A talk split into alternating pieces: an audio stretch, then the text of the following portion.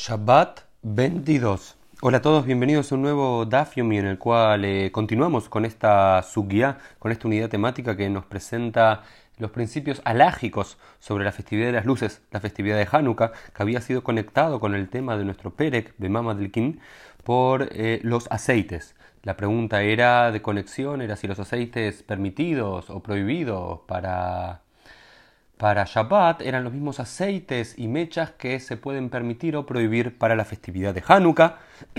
y uno de los puntos que continúa la Gemara al final de la página 21b, era otra sección en el Talmud, otra de las pocas referencias en toda la literatura rabínica acerca de la festividad de Hanukkah, en el tratado de Babakama, la página 62b, aparece la siguiente historia, dice,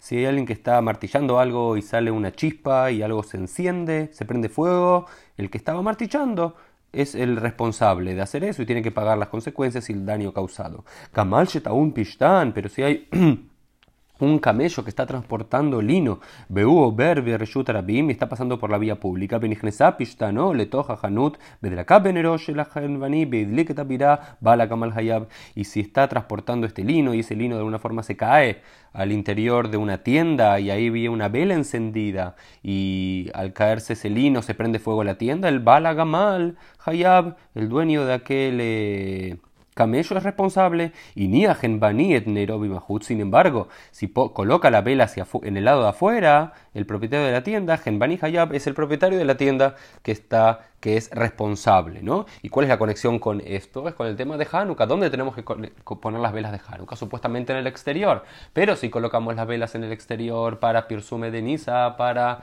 eh, para publicitar el milagro, podemos llegar a, alguien puede llegar a pasar, algo incendia y el responsable somos nosotros. Sin embargo, dice Rabbi Yehuda Omer, Vener Hanukkah Patur, no, sin embargo, con las velas de Hanukkah estamos exceptuados porque la vela de Hanukkah es una mitzvah hacerlo, entonces no somos responsables, porque si no, por supuesto, nadie lo haría. Amar Rabina Mishum de Rabba, dijo Rabina en nombre de Rabba, Zot Omer Ner Hanukkah mitzvah leaniach betohazara. Esto nos dice que es la mitzvah de Hanukkah es un mandamiento ponerla a la altura aproximada de un metro, a Zarate Fajim 10, eh, puños, que es más o menos un metro, que es una altura en la cual vemos la vela de Hanukkah, pero la gente no está acostumbrada a pasar por ahí y poder golpearla o tirar algo encima, por lo cual eh, hay menos posibilidades de que eh, se prenda fuego el lugar. Y en relación a la altura de dónde tenemos que colocar la menorá, la Hanukkah, nos dice al comienzo de la página 22a, que es nuestra página del día propiamente dicho, Nershel Hanukkah Shinihale Mala Me Esrima Mapsula, que Sukau, que Maboy, las, eh, las velas de Hanukkah que son puestas por encima de los 20 codos, es decir, unos 10 metros de altura más o menos, un codo son entre 40 y 50 centímetros, depende de la autoridad alágica que consultemos, es inválida porque es como una suká, como, un, como una suká en la festividad de Sukkot que tampoco puede estar tan pero tan alta de más de 10 metros de altura y como un maboy, como un pasaje también en lo cual hacemos el, el, eruv, la, fusión de, espacios. ¿Por qué? Porque estos, estas alturas son tan pero tan altas que la gente no tiene conciencia, no tiene conciencia que hay un maboy, que hay un pasaje, no tiene que hay azúcar y uno tampoco vería, ¿no? Generalmente estas velas de, de Hanukkah están pero tan altas. Estamos hablando si la gente está en el suelo. Si estás en un departamento en altura, por, lo, por supuesto que puedes hacerlo, pero si estás en, en, la tierra no debería estar más de 10 metros de altura. ¿Por qué? Porque si no la gente no lo vería y no cumpliría la eh, misión de publicitar el milagro. Y en relación, listo, dijimos que tenemos que ponerlo en la puerta, en la puerta generalmente del lado de afuera, más o menos a la altura de un metro, no más de 10 metros de altura. Ahora la pregunta es, Dice, Ner Hanukkah mitzvah la bepetach samula petach, betefach la petach. La, la mitzvah de Hanukkah es colocar las velas de Hanukkah en la puerta, en la parte exterior de la puerta, a unos 10 centímetros donde está la puerta. Y la pregunta que se hace la quemará después es si hay que ponerlo del lado derecho de la puerta o del lado izquierdo de la puerta. Y la eh, alajá es que hay que ponerlo del lado izquierdo de la puerta. mirando la puerta de entrada de un hogar, la, la debería estar del lado izquierdo, 10 centímetros para afuera, a la altura de un metro más o menos. Miyamin. ¿Para qué? Para que la vela de Hanukkah esté del lado izquierdo y del lado derecho esté la mezuzá. Entonces estamos rodeados de mitzvot, rodeados de mandamientos.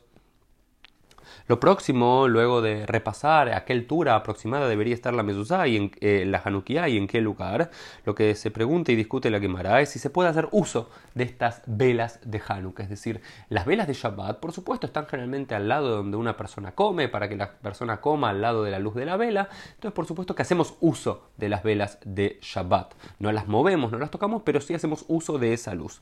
¿Se puede hacer lo mismo con las velas de Hanukkah? Les adelanto la laja, les spoilé un poco, la respuesta es no, que es lo que dicen acá en nombre de Rab, Azurle Archot Maot, que de está prohibido contar monedas, es decir, como un ejemplo de algo que hacemos a la luz de la vela para que nos dé luz y alumbra la noche, al lado de las velas de Hanukkah. ¿Por qué? Hay dos motivos, es Behiner, Kedusha y Eshba, se preguntan si hay porque hay santidad en las velas de Hanukkah, dicen no, no necesariamente es porque hay santidad, es por un tema de eh, Yu Mitzvot Besuyot Allah, para que los eh, mandamientos no sean despreciables a los ojos de las personas. Si las velas de Hanukkah son como cualquier vela que encendemos cualquier noche y la gente cuenta al lado de esa vela, lee al lado de esa vela, no hay ningún mandamiento especial, no hay ningún cabón, ningún honor especial, por lo cual lo que los rabinos dicen es que es, eh, está prohibido hacer uso de las velas de Hanukkah, el alirotam bilbad, como cantamos, recitamos en el alirot alalu hasta nuestros días, es solamente podemos observarlas, están para ser decoradas, eh, observadas únicamente y admiradas.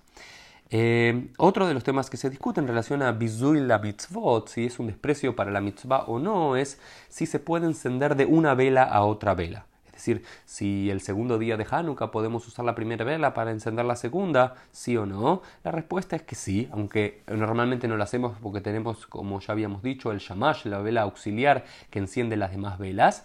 Eh, pero acá nos dice la alajá más, la alajá es que sí, dice, eh, hay una discusión entre Rav y Shmuel, en Madrikim Minar la Ner, dice Rav, que no se puede encender de una vela a la otra para que no haya así como desprecio, y Shmuel dice Madrikim, pero Shmuel dice que se puede, ¿sí? que no, no habría eh, ningún, ningún problema en, en, hacer esto, ¿sí?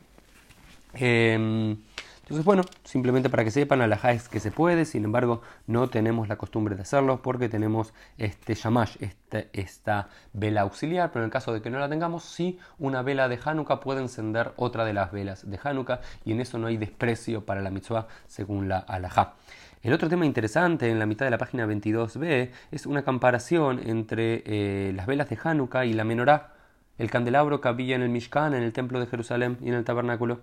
Y dice así, Meiti Rasheshet Mihus la Parojet Aedut y Aroj. Dice que por fuera de, de, la cortina hay que poner esta menorá y se pregunta la que me Bejile ¿acaso esta menorá es para dar luz? ¿Acaso se necesita la luz? Israel Bamidbar lo alhu le oró y no, no, no se dice que durante los 40 años que el pueblo de Israel estuvo caminando durante el desierto no se guiaron por la luz de Dios con esa columna de fuego que los iluminaba la noche. Entonces, ¿para qué necesitaban la menorá? ¿Para qué alumbrar más? Ela, edut ile lam Israel, sino que para enseñarnos que la presencia divina reposa sobre el pueblo de Israel. ¿no? ¿Para qué estaba la menorá? No necesariamente para alumbrar, sino para decirnos que la presencia divina está sobre el pueblo judío y nos acompaña. Porque esto es uno de los simbolismos de la luz, y con esto quiero terminar este Daf tal como la menorá durante el Mishkan, durante los años del desierto, durante esos 40 años, no venían a traer una luz porque se necesitaba para alumbrar, sino para representar la presencia divina en el pueblo de Israel. De la misma forma, cuando encendemos las velas de Hanukkah, no es para alumbrar, para alumbrar tenemos que encender otras luces, es para simbolizar que la presencia divina siempre acompañó al pueblo de Israel desde el tiempo, Bayamimahem Basmanaze, en el tiempo de nuestros antepasados, de los Maccabim y también en nuestros días. Continuamos mañana estudiando juntos.